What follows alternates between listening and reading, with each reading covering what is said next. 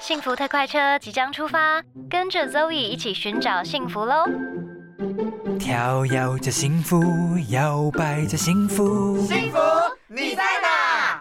我左看上看下看右看，下一站幸福，拥抱着健康，承载着梦想，幸福在身旁。这一站幸福到站喽！Zoe 大来宾，今天的 Zoe 大来宾呢，非常开心邀请到设计师陈格秀 Teresa。Hello，欢迎 Teresa。Hello，大家好。哇，我觉得呢，这个嗯，因为我拿到一本他的新书《全方位软装师美学指南》，是不是可以请那个 Teresa 先稍微自我介绍一下？那我自己本身是室内设计师，那我自己在执行室内设计的规划，通常会用硬硬装为辅、软装为主的方式。嗯那因为现在的人呢、大部分都有听过室内设计师，可嗯是，对于软装设计师来讲啊，很多人都还是蛮陌生的哦。对，因为这个职业，它在欧洲啊，或是美国这些地区，它都已经非常成熟了。嗯那虽然我们国内起步比较慢，可是呢，现在这个职业呢是非常非常的夯，呃如旋风般的席卷了整个室内设计的业界。真的，嗯。应该都很想知道软装师到底都在做什么哦。是是是，我觉得这几年超夯的诶，软装师以前我说真的，我就是真的没听过，我就听过室内设计师。这这几年软装师这个职业超夯，想问一下葛秀，为什么会从原本的这个室内设计转就是专攻这个软装设计呢？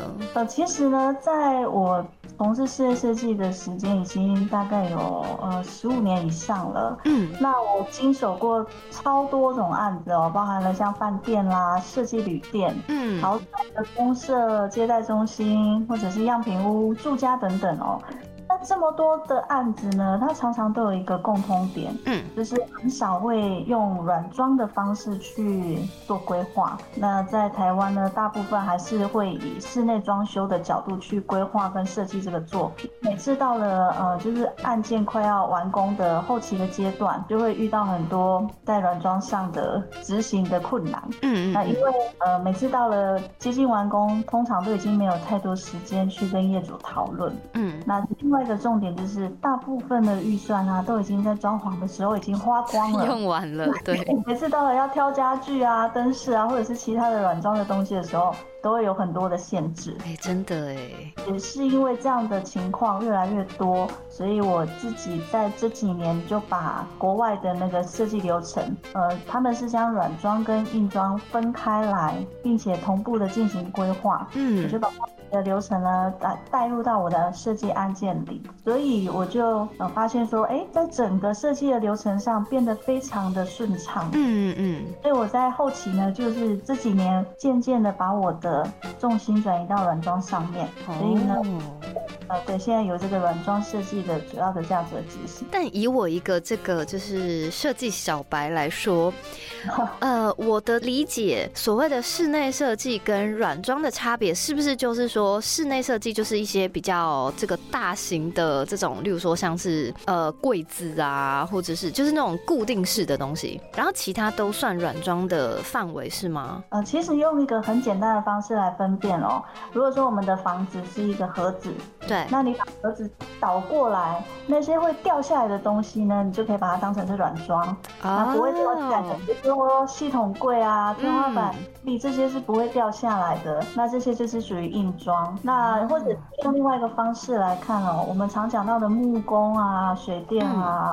其实这些东西通有到施工的，呃，这个部分呢，它就是硬装。嗯软装的呃，大部分的方式是用后置的，就是比方说我会摆上一套家具沙发，就是我在呃空间里面加一盏立灯啦，一个吊灯，然后还有比较软的东西，比方说窗帘、壁纸、地毯，呃，地毯，嗯软的项目，这些都是软装的一部分啊。所以呃，如果说一个空间能够软装跟硬装好好的互相搭配的话，那这个空间呢，它就可以兼具了美感跟实用性。哎，真的耶！因为真的，大部分的人其实，在装潢的初期，已经把钱都花在这个装潢上面。结果你装潢的很漂亮，结果那个沙发或地毯就不合这个风格，就有点可惜哦。没错，我还有遇过，呃，曾经有个案子哦。就是装修都完成了，嗯，那家其实也都帮他挑好了，嗯，结果呢，那个业主他就神来一笔哦，他可能就是自己出去逛街 看到一组沙发，觉得自己喜欢，买回来之后哦，我看到的时候差点昏倒哦。我们原本的空间可能是比较典雅的，可能米色系的空间，结果他买了一个大红色的沙发，我讲真就快要昏过去了。所以有时候就会遇到像这样的情况，那就会呃希望说在呃软装上面也可以有设计师来帮你做一些呃建议或挑选，这样可以顾到整个内外的呃硬装跟软装的整个空间的风格跟搭配。可是我有件事情很好奇耶，因为其实并不是每一个人的这个美感都这么好。那如果业主他很坚持，我就是要这一个红沙发，那怎么办？我觉得啊，还是以使用者的喜好为主啊，因为毕竟他以后也是他要住的。对。我们会希望说，哎，如果我们在一开始规划的时候，我们就有讨论到这个部分，嗯，那我可能在其他的东西，我可以帮他稍微做调整，让他去跟这个红沙发比较协调，嗯嗯嗯，而且是我们都觉得好看的，嗯，就我突然很跳痛，一个红色的沙发放在一个比较浅米色的空间里面，看起来会有一点点的突兀。哦，所以就是利用其他的东西，再来让它融入这个场所。可以用的窗帘稍微有一点点的呼应，或者是搭配这样子的手法。啊，好好奇，那设计师平常的这个美感都是从哪里培养啊？OK，那像我的书中就有介绍到，如果说对于软装有兴趣的话，其实你不一定要用很教科书式的或者很自式的方式去学习。嗯，我。特别喜欢呃用一些跟生活周遭有关系的，比如说我有讲到可以用旅行，嗯，或者是呃餐厅吃美食，甚至是你平常在逛街的时候，嗯，都有很多可以学习软装或者是得到灵感的地方。那特别是我们每次去旅行一定都会住饭店嘛，嗯。饭店里面就有超级多跟设计相关的东西可以看，嗯嗯，所以我觉得，呃，如果说是对美学啊、软装或设计有兴趣的话，其实这本书可以带给你很多的建议跟灵感。哇，那我很好奇，你个人是从小就很喜欢这些美的东西吧？应该是吧？嗯，应该算是吧，因为我自己本身其实学嗯美术蛮长一段时间的，嗯嗯嗯。我短暂念过美术系，在大学的时候。哦，其实呢，一开始就是想要当艺术家。对。发现哎，念念了一阵子，发现哎，自己好像以后可能会饿死哦，因为 艺术家没有那么简单。我觉得我的创创造力好像没有那么的强。嗯。所以我后来转去室内设计系。嗯。那其实我好像对于这种有一点点结合理性跟感性的设计比较适合我。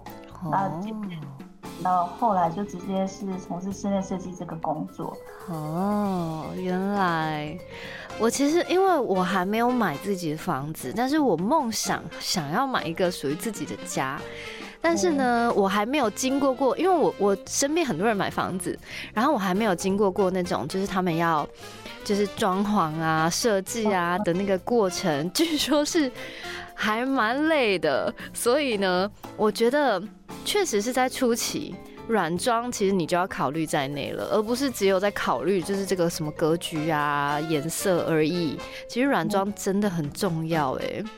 对，它它其实是一个蛮需要花时间去讨论的一个事情哦。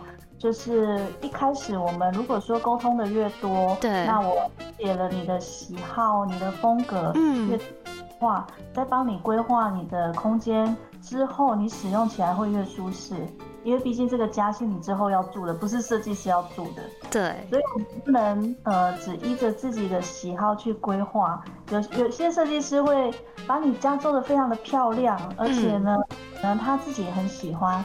可是呢，对于屋主来说，哎，可能这个风格并不是他那么爱的。嗯，所以然后就会有这样的情况发生。那我呃以软装的角度来帮客户做规划，就是希望避免这样的情况。嗯嗯因为嗯，呃像家具这一类的项目，其实是我们平常使用的频率最高的。嗯，想想看，每天回到家，瘫在沙发上放松啊，或者是对，或者追剧嘛。我们的室内如果说你装潢的非常漂亮，我们通常那个只是视觉上的，嗯你不会去呃坐在上面或者是贴在你的墙上之类的。对对对，我会蛮建议我的客户多花一点点的预算投资在，比方说家具或者是灯饰上面。嗯，其实这些东西它都是活动式的，未来如果说你有搬家，或者是你换个地方，这些东西通通可以带着走，是。我觉得 CP 值是很高的。对。那接下来我就想要帮自己询问，因为我们家其实有一个旧的老房子，然后这个老房子呢，因为就像大家知道的，老房子有很多东西要整修，那可能管线啊什么的，然后我就想说，到底要怎么样可以，就是让它赋予一个新生命，让我们可以再度的使用这个空间。想要请格秀跟我们分享一下，假如说他今天这个房子不管是多久啦，就是已经住了一阵子了，他就是想要改造它，到底要从哪一个角度切入，或是看完这本书，他可以有什么想法来做这件事吗？其实老屋呢是我很喜欢操作的案子哦，嗯因为相较于新建好的呃成屋来说呢，其实老屋它有更多可以透过软软装的手法去改造的空间哦。嗯，那因为首先呢，老屋通常它的结构上是不太能再跟动的，对，可能会有一些危险性啊，或者是结构的安全，所以通常我们会用呃轻装修的方式去处理它。嗯那它会动到施工的部分呢，可能就是像刚刚都有讲的哦，可能会有一些管线需要去维修啊，或者是更新。嗯。那通常这些东西都做好之后呢，我们甚至可以不用装潢，只是很低度的装修，就可以把这个屋子的原本的韵味跟它有一点点历史的那种感觉保留下来。哦，呃，透过一些比较常用的手法，比如说我会用颜色，嗯我可以用一些有色彩的涂料去呃打造这个室内，嗯甚至我不用做了很多的木做的墙面或者是嗯天花。那我认为呢，在装修这个部分，你可以做一些比较基础的，比方说收纳，因为收纳对于一个呃家里面来讲，其实是非常重要的。。对，那些杂物通通收到柜子里以后，你的画面就会非常干净哦，就这样对打。那再来就是说，你的地板，也许你可以稍微整理一下，嗯呃，很多的老屋，它的地板都是像瓷砖啊之类的材质。那如嗯果说你比较喜欢温暖一点的感觉，你也许可以铺上木地板，嗯嗯呃，回到家那个踩下去的感觉是很温暖的。嗯它就是可以透过呃，我在书里面有讲到软装有八个元素，嗯你可以家具啊、灯饰啊、纺织品，包含了像刚刚前面有讲到的，呃，窗帘啦、壁机去点缀你的室内。嗯而且呢，装潢的越少的话，你室内的空间其实是越大，因为很多的装修它会、会包掉一个柱子啊，或者是有墙会做一些的呃造型。嗯那以现在生活在都会的呃大部分的人来说啊，其实空间已经很不够用了。对对对，当你的收纳空间已经规划完之后呢，其实我蛮鼓励大家哦，你可以在室内多留一些，呃，可以去以后可以去调整的一些空间。嗯嗯呃，如果说能透过软装为主的方式，那搭配一些局部的呃硬装，我觉得在室内的使用上呢，它会，呃，我觉得使用起来会更舒适。哇，那所以其实我们看完这本书，其实应该是会有一个方向。我觉得他其实写的蛮清楚的，就像是刚才呃 Teresa 有跟我们分享到的那几个原则。因为我发现一个空间里面色彩真的很重要，光是一面对，光是一面哎、可是你知道像我这种选择困难的人哦、就是 很多颜色我都觉得很好看呐、所以是不是还是一定要透过这个专业的来啊？是不是还是必须要找这个软装师啊？我找设计师呢，是他可以更有条理的帮你去找到你要的方向。嗯因为嗯，像我自己其实也是蛮属于选择障碍的人嘛，因为都很喜欢很难选，对所以呢，啊，我可以帮你透过，比方说你想要的风格，或者是哪一个路线，去帮你整理出来一些呃，让你不会再那么多的选择障碍里面去找出一个比较适合的方向。哦，所以软装是一个非常非常重要的功能，就是帮你断舍离掉一些 你就是选择障碍的部分。而且里面呢，其实还有一个那个章节，他是讲说，哦，他都是用刚才有讲到这个旅行嘛，然后还有看艺术展，没错没错，来增加自己的灵感，对不对？看展览真的是一个很棒的事情哦。我就是通常都是追着展览跑的，国外有展去国外看啊。那这两。疫情哦，好多展都 miss 掉了，所以国内的最近的很多展览啊，我觉得都很棒。嗯，像跟艺术相关的啊，或者是跟设计相关的，都可以多多去看哦，可以找到很多的灵感。确实，因为我是一个超爱看展的人，而且我有看到你有推荐那个濑户内海的艺术季，那超棒的哦，超棒的，真的。然后你有时候就觉得说，哎，为什么别人可以做出这个东西？就他怎么会有这个灵感？就觉得，哎，嗯，我觉得应该，如果大家对这种软装有兴趣的话，除了先看完这本书以外，你平常啦，就像是 Teresa 刚刚有分享的，他可能逛街啊，然后住饭店啊，旅行的时候啊，然后看看一些其他的建筑啊，你其实都会有一些新的想法出现。对，那。我觉得其实软装它并不是一个很严肃的东西哦。嗯。你先从改造自己的家里开始。嗯。也许是从一个小角落开始啊，你做了一些小的布置，或者是甚至放了一个呃多肉植物啊，加一台，我觉得都可以一步一步的打造出属于自己想要的生活。啊，我觉得植物很重要哎，植物放在那个空间里面，整个能量场都不太一样了，感觉差很多哎。它是有生命力的东西。所以我在书里面有其中一个讲章节也是都在讲物，嗯嗯嗯嗯，对对对，而且我发现通常啦，我觉得应该是就像设计师说的，因为你回家每天就是瘫在沙发上嘛，基本上。然后呢，如果你家像是设计师帮你设计，假如说哦，好像看起来很华丽啦，但可是如果你自己用起来不太舒适或不符合你的需求的话，其实还是会觉得卡卡的。所以呢，事前的这个沟通其实蛮重要，加上我觉得是了解你自己也蛮重要的，对不对？所以我在事前都会花蛮多时间跟我的客户聊天，嗯，能真的 catch 到他想要的是什么，或者是哪一些设计对他而言是多余的，那些我们可能就会把它先排除掉。那重点就是希望说，真的可以创造出一个呃居住的人他非常开心的，每天都是营救一个他的那个生活空间里面的设计。嗯，哎，好棒哦！我觉得你们是帮人。家实现梦想的一个行业，我们有时候都感觉自己好像那个呃心理咨商师，完全是，我觉得是哎，因为从你们前期的沟通，然后你要了解他的喜好、他的生活习惯，然后你再选带他选品，哎，那软装师是会带他客户去选品的吗？还是他就直接就是我帮你，就是可能拍这个照，然后告诉你，然后让你选？我我会比较喜欢带着客户实际去现场挑，特别是家具，哦，嗯，做做。过或者是看过，那个很重要哦。所以你们会有很多这种私房名单，例如说这边有很多很漂亮的地毯，然后这边很多很漂亮的灯，这样子的名单。对，哦，好有趣哦。那我更好奇的是，那您自己的家里面的风格是什么？其实我家真的是零装修，我连天花板都没有做，因为我喜欢我喜欢比较高开阔一点的空间。嗯，所以我家呃没有天花板，然后墙壁都是油漆，就是。基本上都是用 deco 的方式，嗯，会出来一些东西。嗯，那当然我有做一些系统柜啊，因为还是要有收纳的空间。对。那像我自己比较爱布置，所以像我家的地毯我会换季，抱枕我也会换季。就像我们穿衣服一样，我们会跟着季节来更换嘛。对对对。所以这样看，呃，我春夏可能是短毛的，比较清爽的。那到了秋冬，我就换成长毛地毯。嗯。那个样哦，我觉得大家可以试试看。像抱枕的颜色啊，你也可以跟着心情或季节，或者是现在流行的颜色去更换。嗯，那我很好奇，那你换下来那些，你是会先收起来，然后冬天拿出来用吗？还是就直接淘汰了？没有没有，其实它并不会很占空间。比方说抱枕，我其实只是换了一个它的抱枕套，嗯嗯。